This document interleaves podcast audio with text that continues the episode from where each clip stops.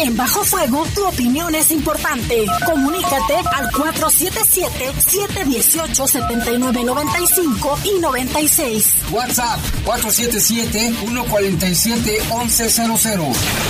En Bajo Fuego, esta es la información.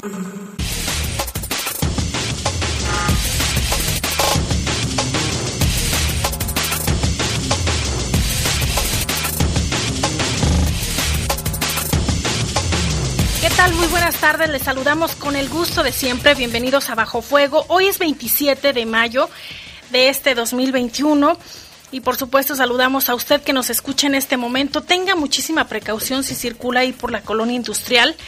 Hay tráfico pesado, hay carga vehicular, está cerrada y acordonada ahí la calle que, que conduce a la calle México porque al parecer hay, se registró una balacera ya el secretario de Seguridad Pública, Mario Bravo Arrona, señaló se encuentra en la, la zona. Se presume de forma preliminar que fueron dos lesionados. Pero mire, damos eh, paso, pues primero saludo a mis compañeros en control de, de cabina se encuentra Jorge Rodríguez Sabanero y en cabina máster Brian Martínez. Hoy nos encuentra nuestro querido Jaime, Jaime Ramírez, pero hoy me acompaña Jorge Camarillo. ¿Cómo estás, Jorge? ¿Qué tal, Lupita? Buenas tardes, un gustazo estar aquí en Bajo Fuego, una edición más. Y pues eh, haciendo mucho calor, un día, un jueves muy caluroso. Bastante calor, Jorge. Hoy se, se daba a conocer eh, por la mañana eh, por parte de la Comisión Nacional del Agua que estaríamos a temperaturas máximas de 34 y mínimas de 15. Así que está haciendo bastante calor. Sí, sí, está haciendo bastante calor. Y bueno, pues vamos a un avance de la información. Lupita llama Dirección Municipal a empresarios, pues den la oportunidad a sus trabajadores para salir a vacunarse. Efectivamente, y mire, habrá ley seca el domingo 6 de junio para garantizar un ambiente de tranquilidad durante las elecciones. Y lamentable, lamentablemente aquí en la ciudad continúan los ataques con armas de fuego en León. Cada vez son más mujeres las que son agredidas a balazos. Garantiza el gobernador Diego Sinué Rodríguez Vallejo que Guanajuato tendrá una jornada electoral segura. Y una mala noticia, rescatan ahogado en playa de Veracruz a joven futbolista guanajuatense. La PGR detiene a Florian Tudor, señalado como, eh, como presunto líder de la mafia rumana. Le tendremos los detalles. Y un adolescente asesinó a su medio hermano, ¿por qué cree? Por quitarle el cargador de su celular. estaban peleando y pues lo asesinó. Esto y más se lo tendremos al regreso de la pausa. Comunícate con nosotros al 477-718-7995 y 96. WhatsApp 477-147-1100. Regresamos a Bajo Fuego. Estás en Bajo Fuego. Bajo Fuego. Morena prometió construir un mejor país. Y lo único que ha hecho es destruirlo todo. Destruyó las estancias infantiles destruyó los refugios para mujeres víctimas de violencia. Dos programas fundamentales para las mexicanas. Morena las dejó a su suerte y se irá sin mirar atrás. Morena es una desgracia y una tragedia para México.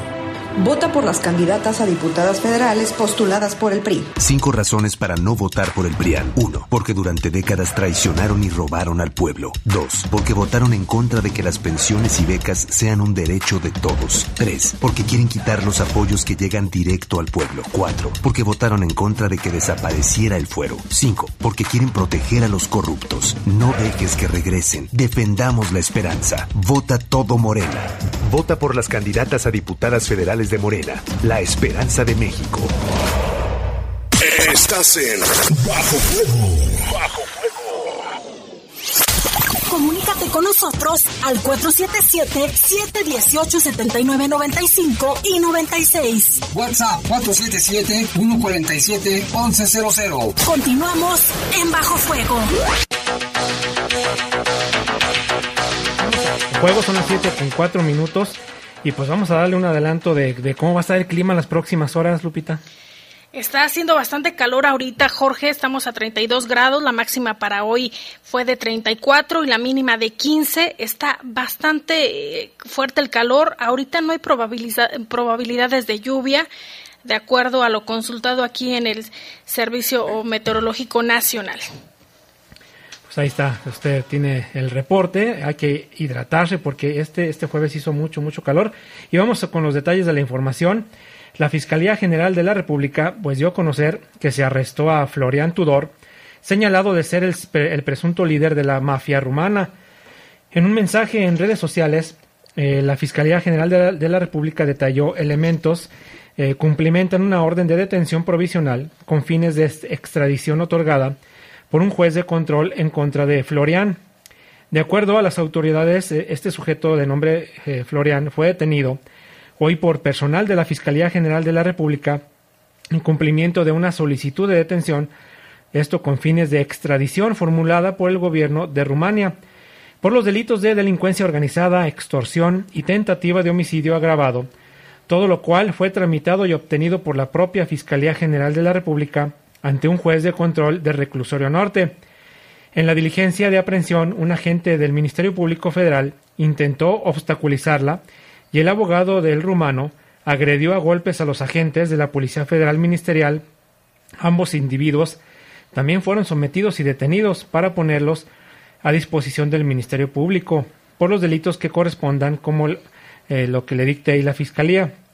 A mediados de febrero, la Unidad de Inteligencia Financiera denunció ante la Fiscalía General de la República de México a una red de empresarios y políticos, estaban ahí coludidos, presuntamente relacionados con la relación criminal encabezada por Tudor, conocido como el tiburón. El pasado 26 de febrero, el presidente Andrés Manuel López Obrador pidió precisamente a la titular de la Secretaría de Seguridad Pública y Seguridad Ciudadana recibir a, Tudor de este asunto en especial. Dijo textual el presidente, le voy a pedir a Rosa Isela Rodríguez que atienda a esta persona para ver lo del tráfico de estas tarjetas. Dijo López Obrador y agregó que ese tema no se había revisado en el Gabinete de Seguridad pero ya se trató y lo importante es que se avance más.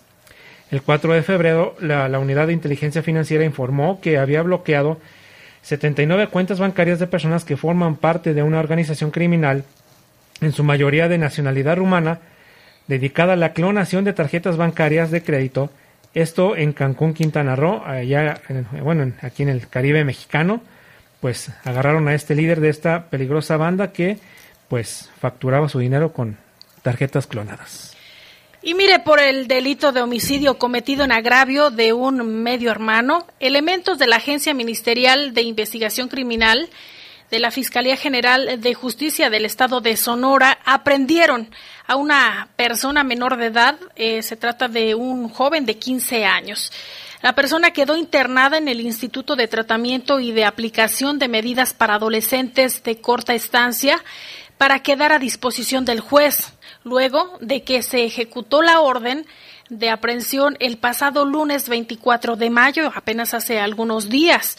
El agente del Ministerio Público especializado en la Procuración de Justicia para Adolescentes y Corrupción de Menores, elementos eh, de, otras corporaciones y el servicio, em, el servicio de periciales, al igual que, integrantes de la trilogía investigadora, recabaron datos de prueba. Se da a conocer que fue el pasado 22 de mayo cuando el personal de la Fiscalía de Sonora tuvo conocimiento del fallecimiento de una persona menor de edad, eh, un joven de 17 años.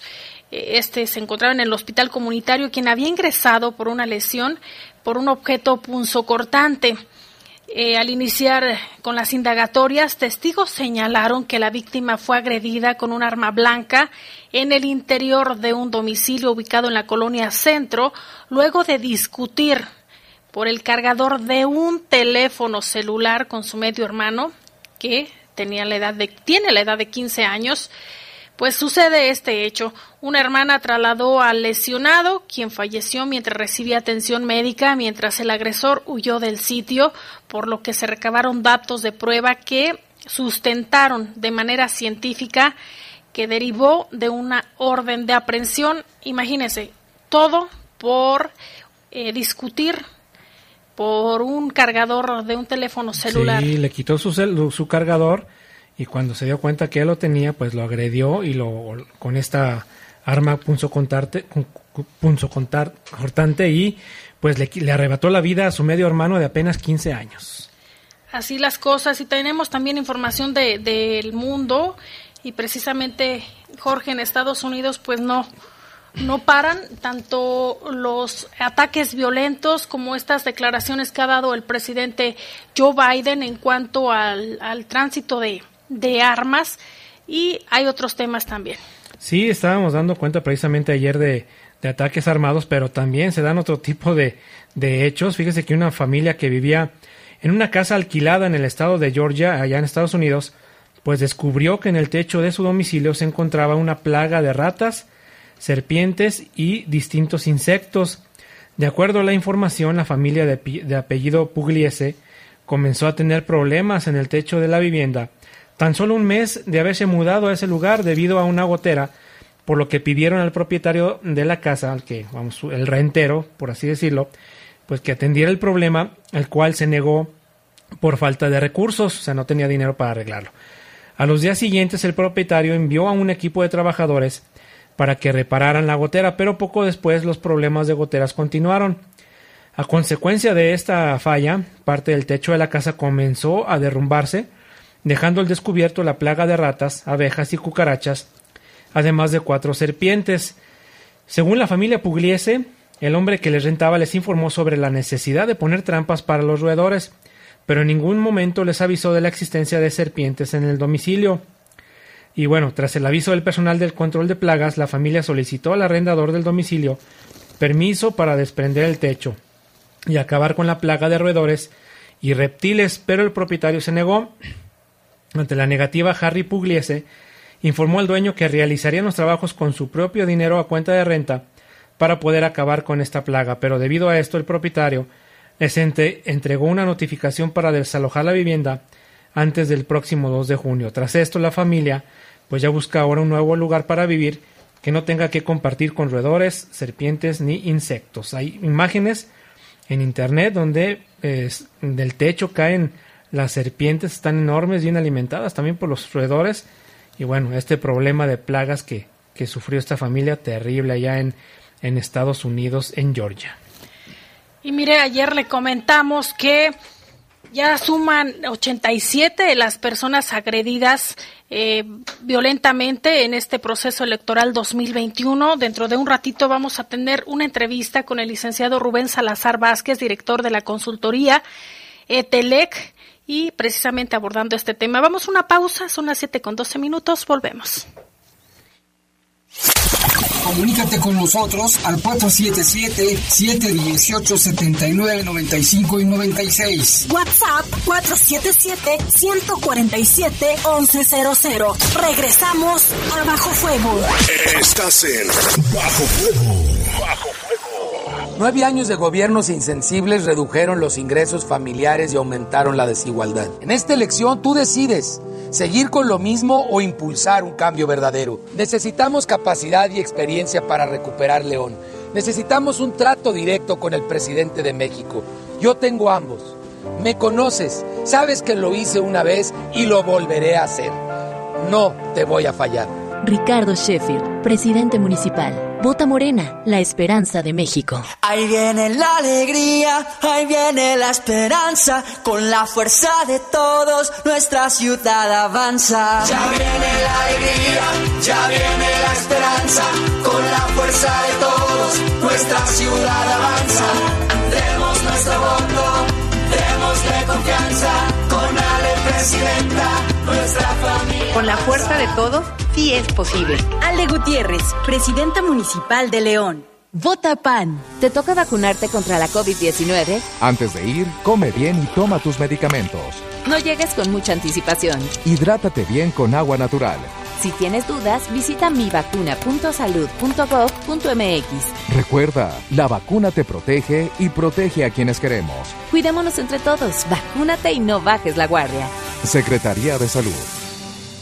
Este programa es público ajeno a cualquier partido político. Queda prohibido el uso para fines distintos a los establecidos en el programa. Estás en Bajo Fuego. Bajo Comunícate con nosotros al 477-718-7995 y 96. WhatsApp 477-147-1100. Continuamos en Bajo Fuego.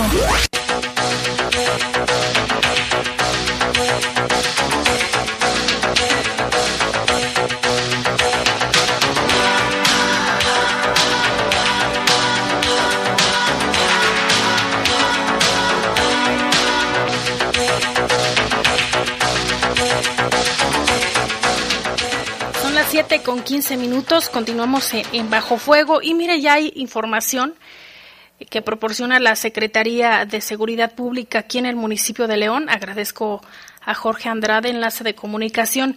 Señala que la carga vehicular eh, se debe a que ahí en la, colonia, la colonia Los Paraísos eh, se registró un ataque armado. Están cerradas algunas calles eh, por algunos peritajes que se están realizando, están en, en espera de elementos de la Fiscalía General del Estado, al igual que del Servicio Médico Forense. Como forma preliminar señalan que hay una persona lesionada y lamentablemente una persona sin vida. Esto es la información que de forma oficial ha dado a conocer la Secretaría de Seguridad aquí en el municipio de León.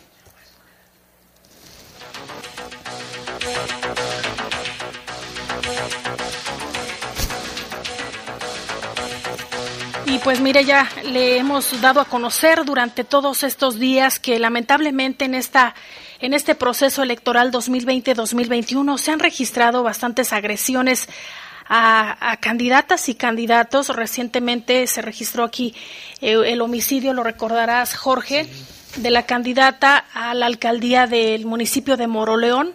Y el día de ayer nuevamente se da a conocer otro ataque. Aquí afortunadamente no perdió la vida. Eh, también una, una, candidata del Partido Verde Ecologista. Ya tenemos a, en la línea telefónica y agradecemos eh, que nos reciba la llamada licenciado Rubén Salazar Vázquez, director de la consultoría ETELEC. Buenas tardes, ¿cómo está, director? Ay. A ver, ahorita... ahorita... No, permítame, no, ya, ya, se la quité. Ahorita, tantito, ahorita, ahorita, ahorita eh, nos, nos, enlazamos con él, pero le comentaba a través de, de las redes eh, sociales, ellos han publicado, esta consultora, el seguimiento que le han dado a este proceso. Hasta el día de ayer le, le dábamos eh, a conocer que eran 86 las personas que habían eh, resultado que habían fallecido, otros han resultado lesionados.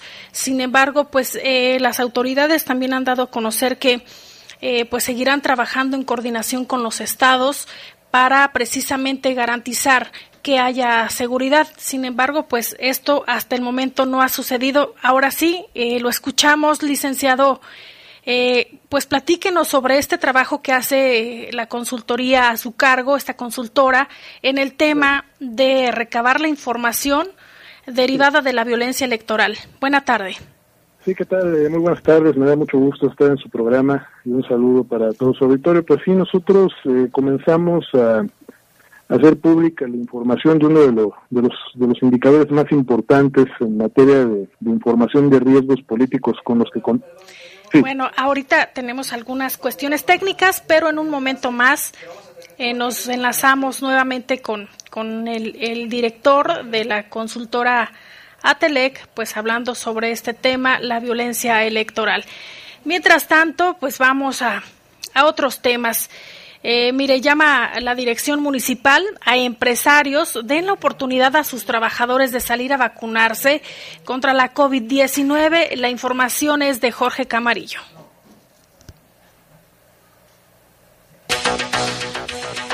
Te escuchamos, Jorge, tú estuviste ahí tú estuviste, pues, eh, este llamado que hace la Dirección de Salud, que es tan importante, el que también las empresas se sumen y le den oportunidad a sus colaboradores de sí, vacunarse. Sí, fíjate que la Dirección de Salud Municipal hizo un llamado a los empresarios de la localidad, pues, para que sean flexibles, para que sus trabajadores de 50 a 59 años y también mujeres embarazadas, pues, tengan esa oportunidad y acudan a vacunarse. Eh, hay que destacar que los horarios en los puestos de vacunación son de 8 de la mañana a 8 de la noche. Derivado de la información que se tiene diariamente en León, pues se detectó un incremento en la afluencia de 6 de la tarde a 8 de la noche en los centros de vacunación. La Dirección de Salud Municipal hizo un exhorto al sector empresarial, pues a sumarse el apoyo para permitir que sus trabajadores de estas edades y mujeres embarazadas puedan salir en el transcurso del día para recibir la vacuna anti-COVID-19, ya que se tiene previsto pues que mañana viernes 28 de mayo sea el último día para recibir la inoculación para estos grupos aquí en el municipio. Escuchamos al doctor Juan Martín Álvarez Esquivel. Todas las áreas laborales, a los empresarios, a las cámaras, para que le faciliten a la población acudir a vacunarse. Hemos observado que eh, en los sitios de vacunación en estos últimos dos días, prácticamente el mayor número de personas que acuden a vacunarse se presentan después de las seis de la tarde. Esto es notorio, pues debido a que posterior a su jornada laboral eh, aprovechan para ir a vacunar. Entonces aquí aprovechamos y les pedimos a ustedes que nos su ayuda para difundir a todos los empresarios, empresas, todos los empleados de alguna eh, dependencia, sea pública, privada, eh, cualquier institución, eh, que les permitan a sus eh, compañeros que estén en el grupo de 50 a 59 o mujeres que estén embarazadas a partir de la novena semana a que acudan a vacunarse, que no lo dejen al último. Bueno, agregó que la invitación está abierta para que este grupo de población pues ya se inocule de una vez por todas con la vacuna anti-COVID, con este biológico y protege que, bueno, va a proteger a las personas de padecer una enfermedad grave o incluso morir por, por COVID. Cualquier vacuna, dijo el doctor Juan Martín Álvarez Esquivel, ya sea Pfizer, AstraZeneca, Sinovac, CanSino, etcétera, es útil en este momento, nos va a salvar la vida, hay que acudir en estos sitios pues a recibir el biológico y quedar inmunizados, sin bajar la guardia y continuando con las medidas de protección, finalizó el doctor. Así es, recordarle que es de 50 a 59 años y personas mujeres embarazadas. Sí, deja con nueve semanas de gestación y que sean mayores de edad. Ahí está, usted puede obtener mayor información en la página coronavirus.guanajuato.gov.mx o bien en las eh, redes sociales del municipio de León, en la Dirección de Salud. Ahora sí, establecemos comunicación y le agradezco, por supuesto, licenciado Rubén Salazar, director de la consultoría ETELEC. Ahora sí, para hablar sobre el tema de la violencia electoral, ¿cómo está el panorama en, la, en nuestro país? Auditorio eh, pues sí tenemos un, eh, un problema de violencia política que pues ha mantenido una tendencia ascendente en, muchos de los delitos que nosotros estamos monitoreando en contra de candidatos y políticos. Eh, desde que inició la elección, el proceso electoral, el pasado 7 de septiembre del 2020 y hasta un corte que hicimos apenas hace un, un par de días, el 25 de mayo, estamos registrando un total de 724 hechos eh, delictivos contra de políticos y candidatos en donde estamos evaluando pues diversos delitos, ¿no? Eh, de foro común como son los homicidios dolosos, amenazas, secuestros, eh, homicidios en grado de tentativa, también otras variables como ataques en contra de colaboradores, ataques en contra de familiares, intimidación por parte de servidores públicos, y hay actos que denigran la integridad de, muchos políticos y aspirantes, sobre todo a través de, acciones de, intimidación o de maltrato físico y de verdad que han tenido lugar sobre todo en eventos proselitistas. En total son, como le decía, 724 hechos delictivos. La variable más recurrente que tenemos es la de amenazas, un total de, más de 200, bueno, 254 casos de amenazas y seguiría la de homicidios dolosos. Hasta la fecha han sido asesinados 88 políticos. De ellos, 34 eran aspirantes y candidatos, hay de ambos. De hecho, nosotros tenemos 12 eh, candidatos con registro en sus partidos y otros 22 aspirantes que pues ni siquiera, y precandidatos, ¿no? También que ni siquiera se les, se les permitió, ¿no? Ese derecho de registrarse como candidatos. De hecho, en este sentido, el gobierno federal pues ha omitido eh, estos estas víctimas que únicamente eran aspirantes de su estadístico oficial. No sabemos por qué. De hecho, estamos eh, viendo cómo obtener la lista de los nombres ¿no? de estos 13 casos que el gobierno reconoce de candidatos, porque tampoco los ha dado a conocer. Entonces, eh, bueno, esa es la, la estadística fatal que tenemos en relación a los procesos electorales desde el año 2000 concurrentes a nivel federal, en este rubro de asesinatos, esta elección por ahora es la segunda más violenta desde el año 2000. Sigue estando por debajo de la elección del 2018, en donde Telec eh, registró en su momento eh, un total de 774 hechos delictivos con un saldo de 152 políticos que fueron asesinados en aquella elección. Fue una elección sobre todo que se destacó por ese alto grado de violencia letal, y de esos 152 políticos, 48 eran candidatos y aspirantes.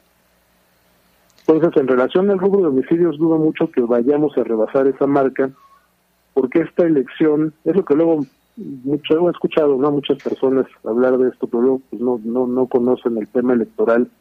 Es un calendario más corto que el del 18. Esta elección concluye el 6 de junio. La anterior de hace tres años duró un mes más, se concluye hasta, concluyó hasta el primero de julio. A veces pienso que son menos las víctimas mortales, en buena medida, o van a ser menos por el tema del calendario que por otra cosa.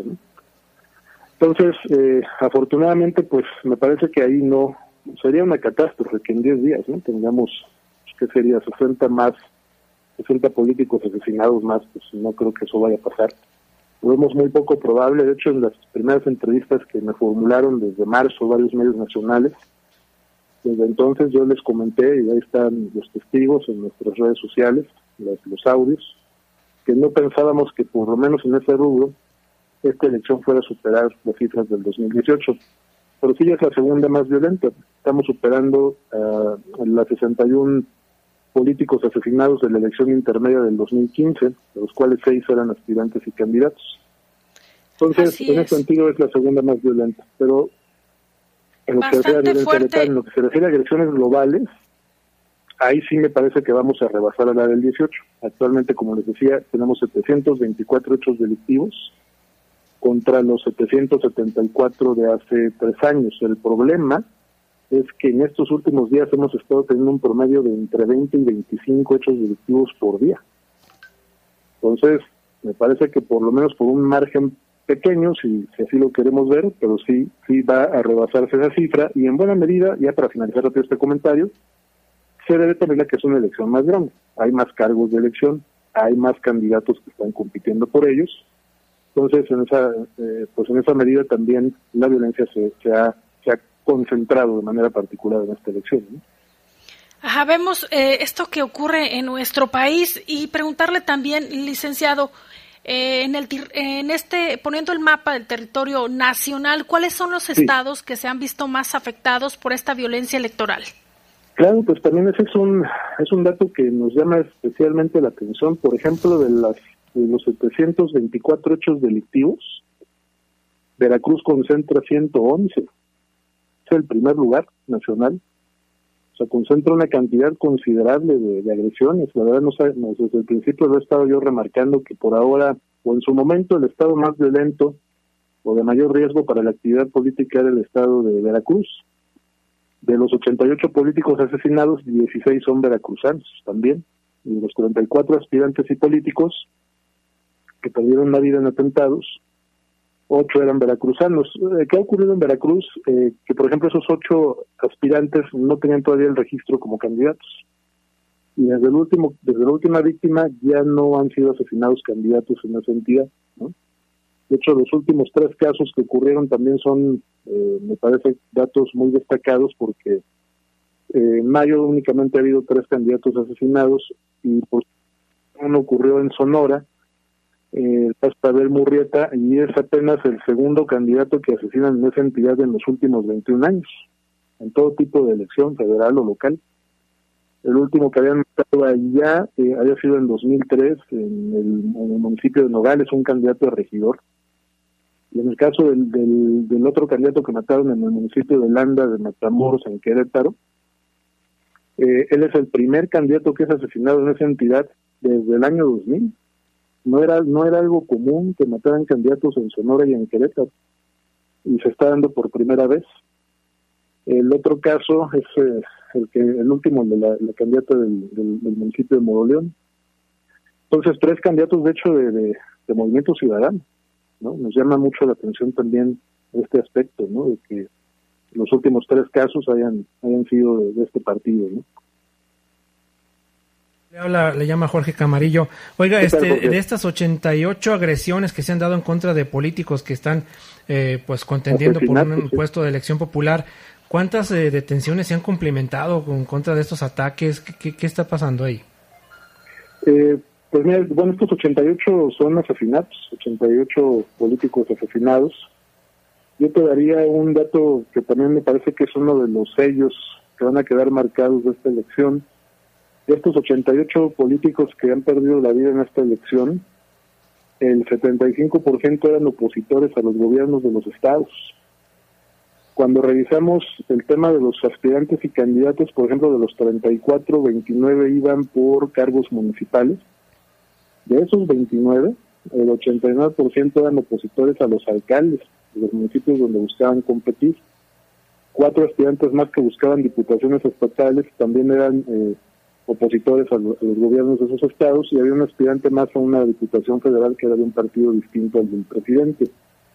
Es decir, la mayor parte de la violencia letal y también del, resto de los delitos se ha dirigido de manera mayoritaria en contra de opositores. Esto no quiere, no quisiera yo prejuzgar en el sentido de que esto da por sentado que había móviles políticos en todos estos casos, simplemente pues es una estadística que sí refleja un patrón de violencia, ¿no?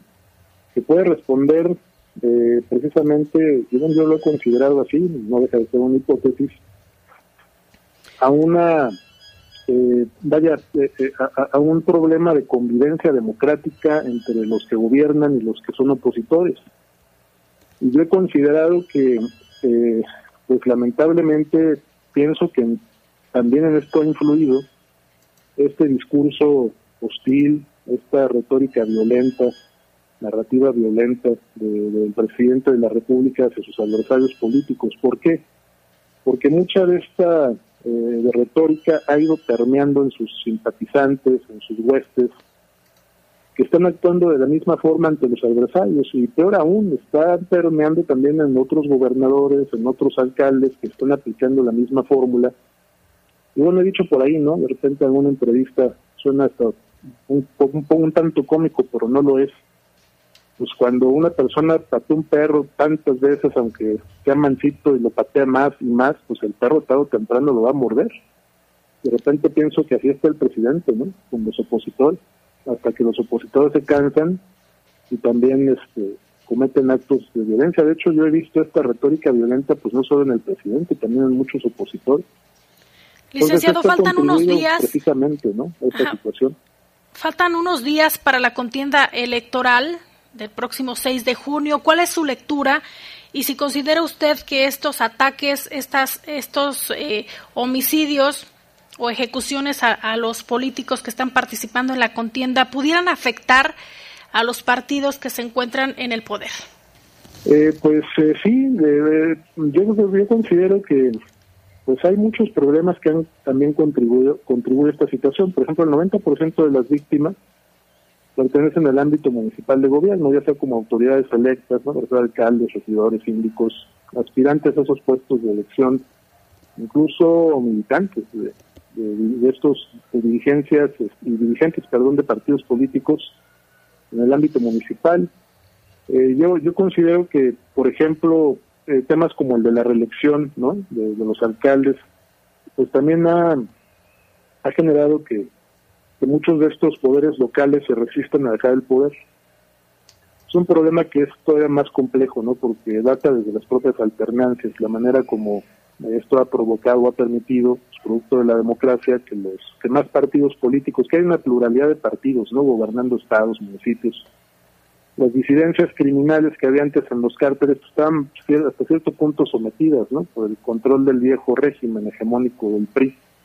Pero cuando eso se desvanece, pues esas disidencias empiezan a tocar las puertas de distintos gobiernos estatales y locales que son de diversas siglas partidistas y empiezan a surgir nuevos cárteles. Dentro de los grandes cárteles, excisiones que pues van y le tocan la puerta también a otras autoridades locales y surgen nuevos cárteles pequeños que le disputan el poder a los grandes. Y todo eso se combina para evitarle el paso, cerrarle la puerta a, a nuevos cuadros o perfiles políticos sobre todo si ofertan el combate de la corrupción, combatir la delincuencia, desbaratar estos vínculos político-criminales, y pues se les amenaza, se les secuestra, se les desaparece, o peor aún se les quita la vida. ¿no?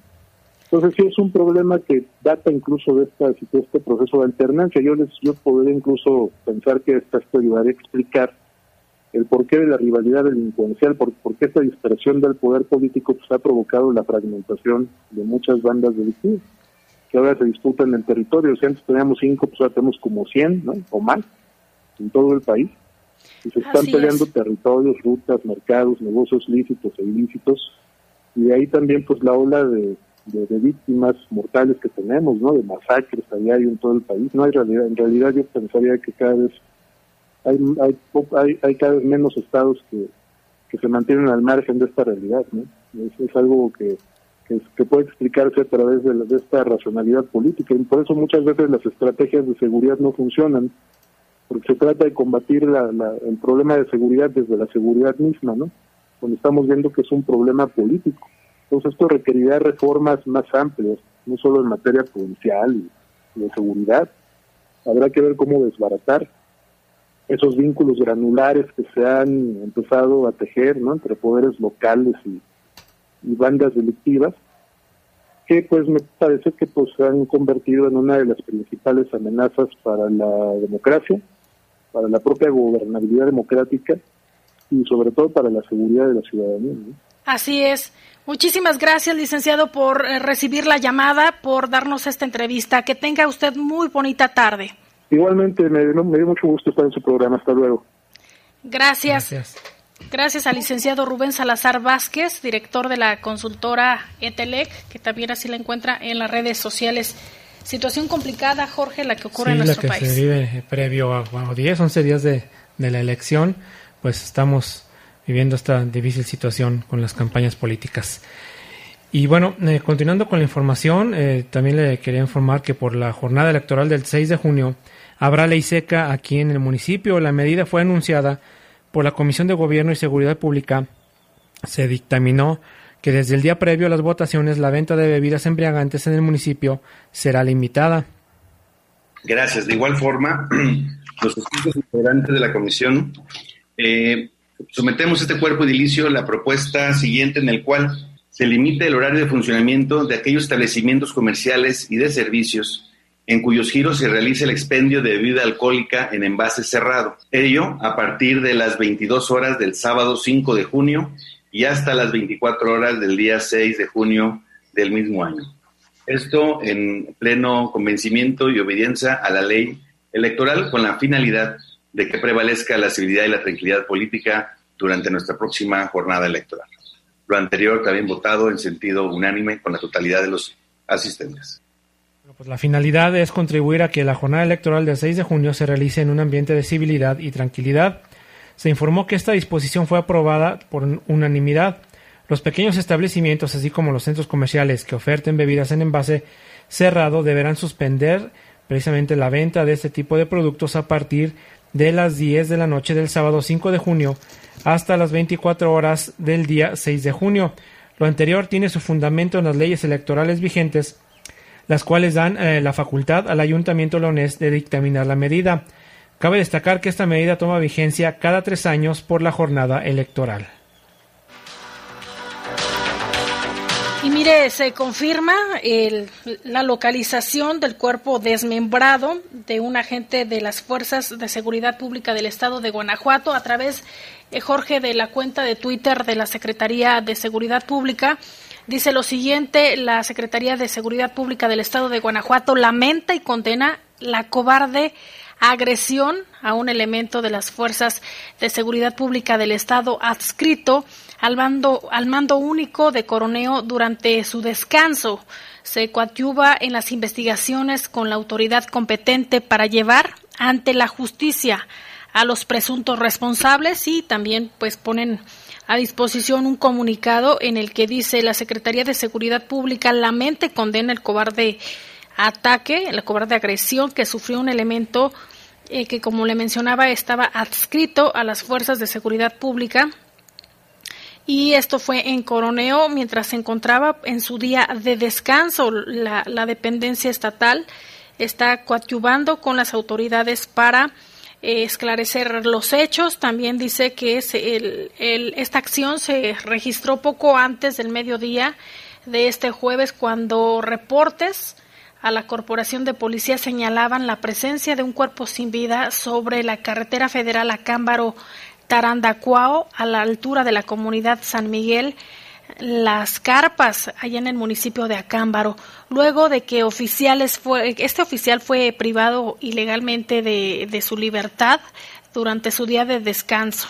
El gobierno de Guanajuato, a través de la Secretaría de Seguridad Pública, expresa sus más profundas condolencias y solidaridad con la familia de este oficial. Además, que estará acompañándolos en todo momento en los trámites que deban realizarse. En tanto, se mantendrá en colaboración con la autoridad penal para dar con los agresores. Es lo que se da a conocer a, través de las redes sociales, Jorge. Sí, lamentables hechos. Y bueno, también hablando de estos temas eh, eh, previo a la jornada electoral, pues el gobernador Diego Sinedro Rodríguez Vallejo pues eh, dijo que la jornada electoral va a ser segura. Ah, bueno, antes tenemos un corte. tenemos un corte y regresamos. Comunícate con nosotros al 477-718-7995 y 96. WhatsApp 477-147-1100. Regresamos a Bajo Fuego. Estás en Bajo Fuego. Bajo Fuego.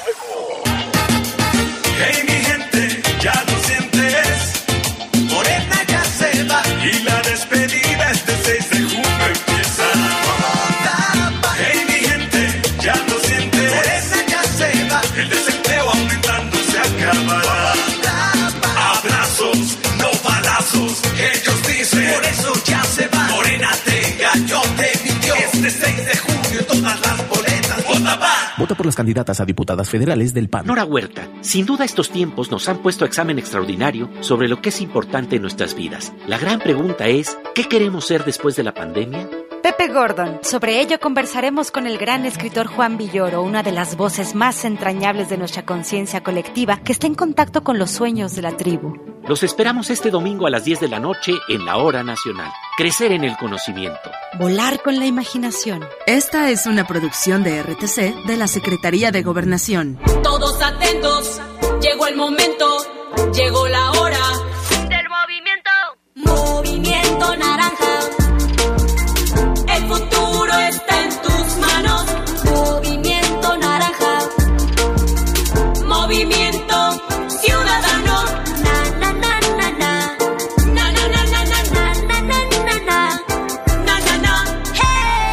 Vota Movimiento Ciudadano. Vota Movimiento Naranja. Estás en Bajo Fuego. Bajo Comunícate con nosotros al 477-718-7995 y 96. WhatsApp 477-147-1100. Continuamos en Bajo Fuego. Son las 7 con 43 minutos. Tenemos más información. Eh, dábamos a conocer, Jorge, sobre estas declaraciones que da el mandatario estatal en torno a la próxima jornada electoral. Así es, vamos a escucharlo. El gobernador Diego Sinué Rodríguez Vallejo descartó que el estado de Guanajuato sea uno de los puntos rojos en inseguridad del día de la jornada electoral. No, Guanajuato garantiza que los comicios eh, se desarrollen este, en paz. Estaremos trabajando para que así sea. Tenemos ese compromiso con la gente. El, estamos muy cerca con las autoridades electorales también viendo este tema. Sí, eh, la, los propios eh, candidatos que han solicitado la protección nos han manifestado precisamente zonas de riesgo y la Secretaría de Gobierno eh, de la licenciada Livia está en coordinación con la mesa operativa también para cubrir eso. El mandatario estatal explicó que el próximo 6 de junio todas las corporaciones de seguridad estarán trabajando para garantizar una jornada en paz. Ya hay una, un operativo diseñado, ya se está implementando. Ese día todas las fuerzas, tanto federales, Ejército, Guardia Nacional, eh, evidentemente los de la Fiscalía General de la República, CNI, como estatales, que es Fiscalía General del Estado, eh, fuerzas del Estado y las policías municipales, estaremos, estaremos atentos y trabajando sin que nadie esté encuartelado o descansando. Es decir, ese día no, no habrá turnos, todos tienen que trabajar, todos estarán listos para vigilar estas jornadas, un despliegue operativo que ya está diseñado entre las Fuerzas Armadas Federales con el Estado y cubriremos los 46 municipios. Informó para el Poder de las Noticias Tere Vergés. Pues ahí tenemos esa, esa declaración del gobernador Diego Sinue. Y bueno, en otro orden de ideas, fíjese que en una nota de noticias vespertinas eh, escribieron que, bueno, dan a conocer que un joven celayense de 17 años de edad, quien viajó a Veracruz para participar en un torneo juvenil de fútbol junto a sus compañeros del equipo deportivo Metálicos, pues murió ahogado, eh, desde, bueno, murió ahogado ayer miércoles en la playa Los Delfines, esto en boca del río Veracruz, según confirmaron autoridades locales. De acuerdo con los primeros reportes, el joven, identificado como JJ de 17 años de edad, ingresó a la playa junto con tres de sus compañeros, sin embargo, los guardavidas se percataron de que batallaba para salir. Al realizar las acciones de rescate, los socorristas lograron sacar con vida a dos de los jóvenes, pero el último de ellos no corrió la misma suerte, pues cuando lograron ponerlo a salvo, esto en la arena y que le intentaron brindar los primeros auxilios a través de reanimación cardiopulmonar, se percataron de que ya no contaba con signos vitales. El cuerpo fue colocado sobre la arena ya en una zona más segura, mientras elementos de la Policía Municipal y de Protección Civil resguardaron el perímetro hasta la llegada del Ministerio Público. Antes de la, de la investigación se entrevistaron con los entrenadores, quienes refirieron que se encontraban entrenando con los adolescentes para su participación en los próximos días en un torneo de conurbación. Cuando los jóvenes se, se separaron del grupo, finalmente el, el, cuerpo del joven fue trasladado a las instalaciones de la CEMEFO pues para practicarle la necropsia de ley. Y también allá en el municipio de Celaya se da a conocer sobre la localización de una mujer que había sido asesinada, quedó su cuerpo abandonado ahí sobre la carretera Juventino Rosas. De acuerdo a la Secretaría de Seguridad Ciudadana, señala que el reporte se registró a la una, a las 10, perdón, a las 10 horas con 31 minutos. El hecho se registró en prolongación Pino Suárez de la comunidad Roque. Ahí cuando recibieron el reporte acudieron al lugar y pues dieron a conocer este hecho. De forma general reportan que se registró esta llamada eh, donde alertaban sobre este hecho eh, y acudieron, acudieron a atender el mismo reporte. Eh, se da a conocer este hecho que es lamentable, Jorge. posteriormente, pues ya acudieron autoridades del Servicio Médico Forense, de la Fiscalía, eh, circulan algunas fotografías en esta mujer al momento de ser encontrada vestía un, un pantalón de mezclilla color azul eh, una blusa como con algunas eh, figuras de dibujos animados y traía al parecer como un suéter verde. Ahí se encontraba tirada sobre la maleza y pues las autoridades todavía no han dado a conocer el parte oficial. Eh, la, la, fiscalía estamos esperando pues ya a que se den un poco más de datos eh, Jorge sobre la identidad legal de, de esta mujer y también uh -huh. si hay algún detenido Así es. Bueno, y en continuación de audiencia inicial y bajo eh, cargos de desaparición cometida por particulares, la Fiscalía General del Estado obtuvo vinculación a proceso penal en contra de Marco Antonio N., alias El Pandita. Este sujeto, en compañía de otros, con el uso de armas de fuego y violencia física, privaron de su libertad a dos víctimas a quienes mantuvieron en una casa de seguridad. Los hechos se encuentran registrados eh, al mediodía del sábado 24 de abril de este año, cuando el pandita y otros abordaron por la fuerza a una camioneta a una, eh, una de sus víctimas en la colonia Primavera de, en esta ciudad, en, en, Irapuato. Los agresores se llevaron a, un domicilio en donde lo mantuvieron oculto, vendado de los ojos y atado de pies y manos. A ese lugar llevaron también a la otra víctima, quien corrió con la misma suerte, y ambos fueron entregados a otros hombres armados para después trasladarlos a otro domicilio distinto. La primera de las víctimas pudo, soltarse y escapar por una pequeña ventana que daba a la azotea en un domicilio ubicado en la colonia Gámez y pudo llegar hasta un hospital donde es localizado por elementos de la Agencia de Investigación Criminal, mientras que la otra víctima no quiso escapar por miedo y es quien hasta la fecha no ha sido localizada. Elementos de la Agencia de Investigación Criminal detuvieron a El Pandita bajo orden de aprehensión por el delito de desaparición cometida por particulares. En esta fecha, al continuar la audiencia de formulación de imputación, la autoridad judicial determinó su vinculación a proceso por el delito antes citado, en agravio de dos víctimas, por lo cual concedió un plazo de tres meses para que la Fiscalía General del Estado amplíe la investigación en su contra. Y en otro hecho, eh, se registró un, una persona fallecida. Eh, bueno, son dos, ¿verdad, Jorge? Sí. Son dos fallecidos por proyectil de arma de fuego aquí en el municipio de León. Aún no han sido identificados. Se trata de un hombre eh, que tenía lesiones en la cabeza, al igual que una mujer también con lesiones en la cabeza y en el brazo izquierdo. Eh, los hechos se registraron en la calle Manuel Telles, esquina, esquina Enrique Gómez Guerra de la colonia León 1. De acuerdo a la Secretaría de Seguridad Pública de León, el hecho se registró a la una con 11 minutos. De los probables responsables, únicamente se sabe que presuntamente huyeron a bordo de una camioneta color café. Y la tarde de ayer aquí en León la Fiscalía tomó conocimiento de la existencia de un bulto con morfología humana cubierto en bolsas plásticas. En su interior se alcanzó a apreciar el cuerpo de una persona fallecida. Los cuerpos ocurrieron en calle Niños Héroes en la colonia San José del Alto. En el lugar, peritos criminalistas procesaron la escena y recabaron diversos indicios para, para su análisis. Será hasta la, hasta la necropsia de ley que se determina la causa de, del fallecimiento, en tanto la unidad especializada en investigación de homicidios lleva a cabo las indagatorias correspondientes para establecer su identidad legal y esclarecer los hechos. Una mujer fueron lesionados por impacto de arma de fuego. El hecho se registró a la una con 57 minutos en la calle María Esther Valtierra, esquina con Boulevard León 2 de la colonia León 2. Se trata de Juan Pablo, de 43 años de edad. Él recibió o, o, presentaba algunas lesiones en cadera y en el pie derecho. En cuanto a la mujer, se llama Rita, de 46 años. Ella registró una lesión en la mano izquierda.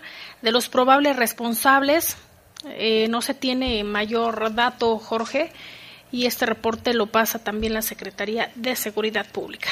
Sí, y en más información de la Fiscalía, la noche de ayer, pues tomó conocimiento de la existencia de una persona del sexo eh, masculino fallecido por disparos de arma de fuego en un terreno baldío ubicado entre el Boulevard Timoteo Lozano y Autopista León Aguascalientes, en la colonia San Juan de Abajo. En el lugar, peritos criminalistas procesaron la escena y recabaron diversos indicios, entre ellos elementos balísticos para su análisis, en tanto la unidad especializada en investigación de homicidios pues llevó a cabo las indagatorias correspondientes para establecer la identidad legal del occiso y para dar con el esclarecimiento de los hechos.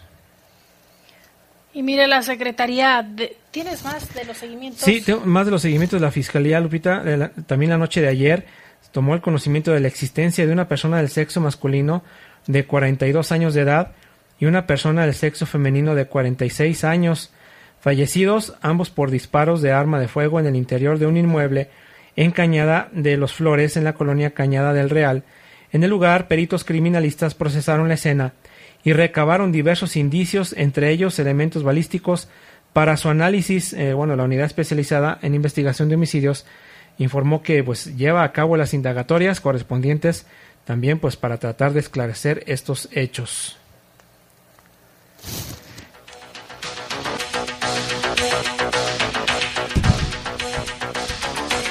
Y aquí en el municipio de León también da a conocer la fiscalía que tomó conocimiento sobre el fallecimiento de una mujer y un hombre de 20, ella de 28 años y, él, bueno, no proporcionan la edad, los cuales fallecieron por disparos de arma de fuego. El hecho se registró en la calle Manuel Telles de la colonia León, eh, de la colonia León 1, y en el lugar, pues peritos criminalistas procesaron la escena, ya se está investigando para esclarecer los hechos.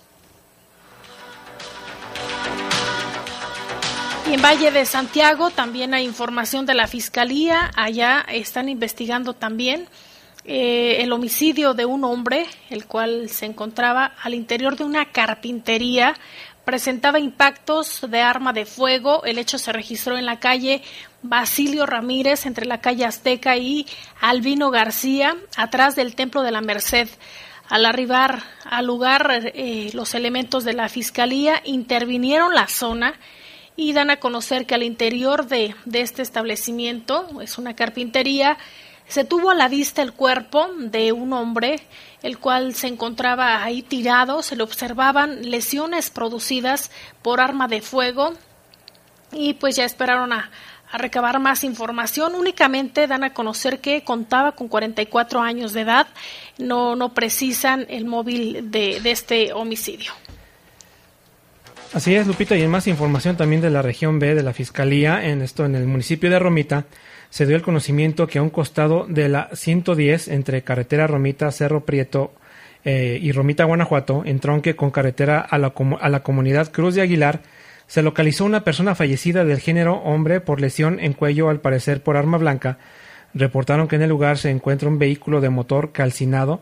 Al arribar al lugar de intervención en un camino de terracería al poniente de la carretera, se tiene a la vista un vehículo de motor de la marca Nissan en color azul de oscuro, quemando, quemado de su parte frontal, y a un costado del vehículo se observó el cuerpo de una persona de género masculino en posición de, de cúbito dorsal quien presentaba una lesión en el cuello con las características eh, producidas por un arma blanca. Esta es la información que proporciona la Fiscalía General del Estado, Lupita. Y mire, también se da a conocer una noticia a nivel nacional que ya la COFEPRIS autorizó el uso de emergencia de, de una vacuna de Johnson Johnson y señala que eh, se da este anuncio el día de hoy jueves tras determinar que la vacuna pues cuenta con la seguridad, la cual es de una sola dosis, cumple con los requisitos de calidad, seguridad y eficacia necesarios para ser aplicados, es lo que dice la dependencia. Cabe destacar que con esta autorización ya suman siete las vacunas eh, que han sido aprobadas para el uso de emergencia en nuestro país. Hay que recordar que hay otras como la de Pfizer, Jorge, la de AstraZeneca, CanSino, Sputnik V, Sinovac, entre otras. Sí, ya hay muchas opciones que, bueno, hasta ahorita las autoridades gubernamentales pues ya han, este, pues eh, de alguna manera eh, aprobado para su uso de emergencia y pues son las que últimamente en los últimos meses se han estado suministrando aquí aquí en el, en el país y pues otras más que están produciendo en el, en el estado de Querétaro, las están envasando y pues esperemos que salir de, de este atolladero, ¿no? Que es la pandemia que ha dejado estragos, ha, ha, vamos, desmembrado el núcleo familiar con la muerte de tantas personas que pues, muy importantes, ¿no? En, dentro de su familia y pues esperemos. Usted mientras la mejor vacuna es cuidarnos no usar el cubrebocas porque el virus como dicen las autoridades sigue en, en, en las calles Lupita. Y hace unos días eh, Jorge se había dado a conocer que únicamente se habían registrado en 24 horas dos casos confirmados de COVID-19 ahora se da sí. que en las últimas 24 horas fueron creo que 55 sí, casos. es lo que reporta la Secretaría de Salud. 55 casos de esos eh, 16 corresponden a León 12 defunciones eh, en, en, el estado por a causa de la COVID-19 y cuatro decesos aquí en León. Eh, la información que nos proporciona la Secretaría de Salud de Guanajuato es que al, actualmente hay 300 casos activos. Eh, los, los, de, ir, de estar en dos, en 12 casos confirmados, pues nos vamos hasta 55, es mucho la variación. Mucho y decían, ¿por qué no nos colocan en semáforo verde? Pues estamos viendo la situación que es complicada y que de alguna forma no hay que confiarnos, Jorge, porque la COVID-19 eh, es una enfermedad eh, latente y sobre todo que ha cobrado la vida de muchas personas. Y, y nos dan sus testimonios, eh, que es muy triste. Hay familias que han perdido hasta cinco integrantes, sus seres queridos, que de repente hasta en una semana se van los cinco. Sí, se, familias completas han, han, muerto a causa de, de, la COVID. Y bueno, la información sobre la campaña de vacunación en León de, para personas de 50 a 59 años y mujeres embarazadas de mayores de 18 años, pues este es el corte de las 6 de la tarde de los centros de vacunación. Eh, aunque bueno, co como usted sabe, a, a, las 8 de la noche es cuando cierran. pero el, el reporte quedó que, por ejemplo, Hospital Comunitario de las Joyas, eh, bajo, eh, el UMAPS de Nuevo Valle de Moreno, pues ya concluyó. Eh, Hacienda de los Padres también concluyó la vacunación. Y el CAICES 10 de mayo en Madre Amalia, en la colonia 10 de mayo, también concluyó. Estos, estos tres centros, el doctor Juan Martín Álvarez Esquivel nos informó que ya terminaron con la vacunación. Mañana no abren, eh, los otros sí quedan activos. para que usted lo tome en cuenta y se mantenga informado en la página coronavirus.guanajuato.gov.mx y que también si usted por alguna razón no puede ir, si es una persona con discapacidad o si tiene una persona adulta mayor que no se pueda mover, también Jaime existe pues esta facilidad de que vayan y se la, se la pongan, se la administren en su casa. Ah, se nos Ah, acabó el ya tiempo, ya son las ocho. 8 en punto. Este, pues, muchas gracias, Lupita. Gracias a ti, Jorge, y le mandamos un saludo a Jaime Ramírez, que Jaime. ya, eh, ya el día de mañana se, Se integra, dice que andaba en una misión secreta. Bueno, esperemos que, que la haya cumplido. Y Ojalá que nos platique de qué se trata. Sí. Muchísimas gracias a todo el equipo. Vamos con el poder del fútbol. Los servicios informativos de la poderosa RPL presentaron El noticiario policiaco de mayor audiencia en la región. Bajo Fuego. Gracias por tu atención.